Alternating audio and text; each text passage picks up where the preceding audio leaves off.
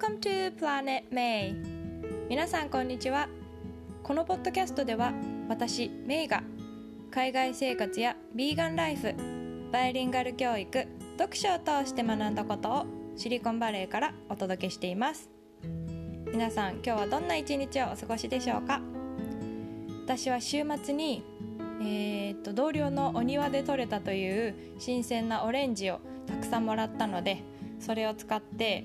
えーと、バニラオレンジケーキというのを作ってみました。あのー、卵を使わないレシピなのでこう最初うまくいくか不安だったんですけどでもあのちゃんとヴィーガンのケーキが美味しいケーキが焼けたのですごくあのー、癒された週末でした。はい、えー、今日はですねカリフォルニア州のニューサム知事の決断からリーダーシップについて考えたことについてお話ししたいなと思います。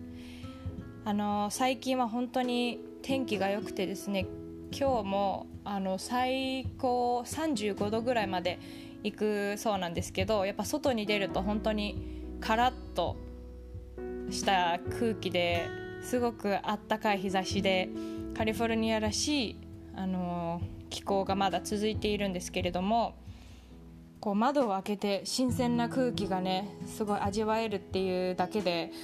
本当に幸せだなって思うのはこの、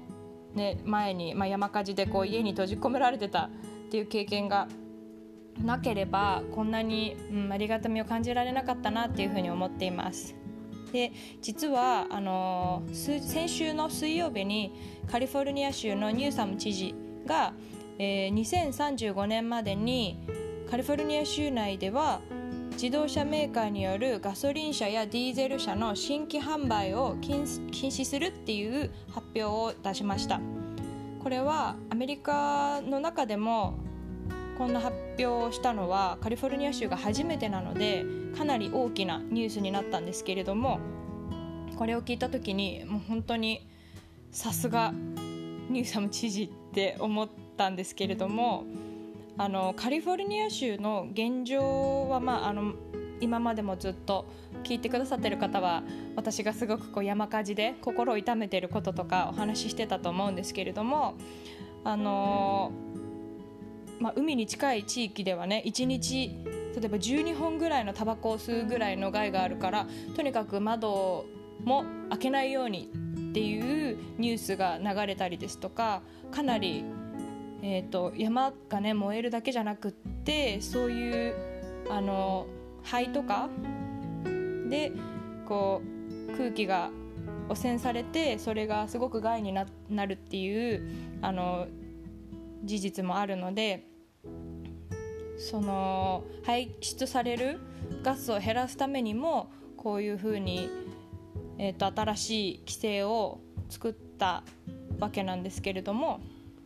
まあ、カリフォルニア州の政府によると州内で排出されている温暖化ガスの50%は運輸部門から出ているそうなんですね。なのでそういう例えば大きなトラックで荷物を運ぶ時にもあの新しいトラックは必ずこう電気を使ったトラックにするとかっていう風に変えるだけでかなりうんとその温暖化ガスを減らせるっていうふうに、えー、予測されています。あとカリフォルニア州の新車販売はアメリカ全土で見ても11%も占めているそうなんですね。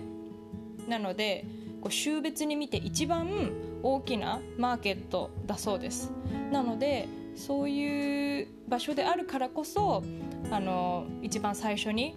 そのガソリンを使わない車に切り替えるっていう決断をしたっていうことは素晴らしいなっていうふうに思います。特にまあ私は今までアメリカに来るまでは東京やシンガポールで働いていたのでこう公共機関があれば事足りていたんですけれどもこちらに来てからパンデミックでね在宅勤務になるまでは毎日当たり前のように自分一人のために車を運転して通勤していたので、うん、それもやっぱり減らせるならもちろん減らした方がいいと思いますし、うんまあ、今後例えば電気自動車にするとかっていうことももっと多くの人が考えるきっかけになるんじゃないかなっていうふうに思いました。であのこのニュースを聞いて私ちょっと恥ずかしながら、まあ、他の国とか日本ではどのような規制があるのかっていうのを知らなかったので調べてみたんですけれどもこういうあのガソリン車販売を禁止するとかこう2035年までに全ての車をあの電気自動車にしようっていう呼びかけなんかは、まあ、ノルウェーから始まったらしいんですけれどもその他にもフランスやドイツイギリスといったヨーロッパ諸国でこう取り組まれていてアジアでは、まあ、インドとか中国台湾韓国でもあの似たような取り組みですととか規制があるっていうことが分かったんですね。で日本ではちょっと本当に車に乗ってなかったので全然このガソリン車とかっていうことのニュースにあの興味を持ってなかったんですけれども日本では、えー、2050年までにガソリン車の新規販売を禁止するっていう決まりというか発表が2018年にあったそうです、まあ、なのでいろんな国とか州でこのこれから私たちがね住んでこれからも住んでいく地球を守るための環境を守るための取り組みをいろんなところでやっぱりしていくことに意味があるのかなっていうふうに思いましたであのリーダーについてこのニューサム知事の発表を見ていて思ったんですけれどもこのニューサム知事は、えっと、サンフランシスコで史上最年少の36歳で市長に当選した方なんですね。で、まあ、第40代目のカリフォルニア州知事になった人なんですけれども、まあ、その知事になってからも支持率が70%と、まあ、他のどの州の知事よりも高かったようで、まあ、パンデミックの後はちょっと下がってしまったりしたんですけれども、あのー、どんなことをしてた方なのかっていうのも調べてみたんですがうんと例えば、えーと、サンフランシスコ市長だった時2004年にはアメリカで初めて同性愛カップルに結婚証明書を発行した、えー、人だったりとかあとあのホームレスの人にこうお金じゃなくってケア例えば住む場所だったりっていうのをもっと充実させて支援した方がこう短期的な支援じゃなくてこう長期的な目で自分たちでこう働く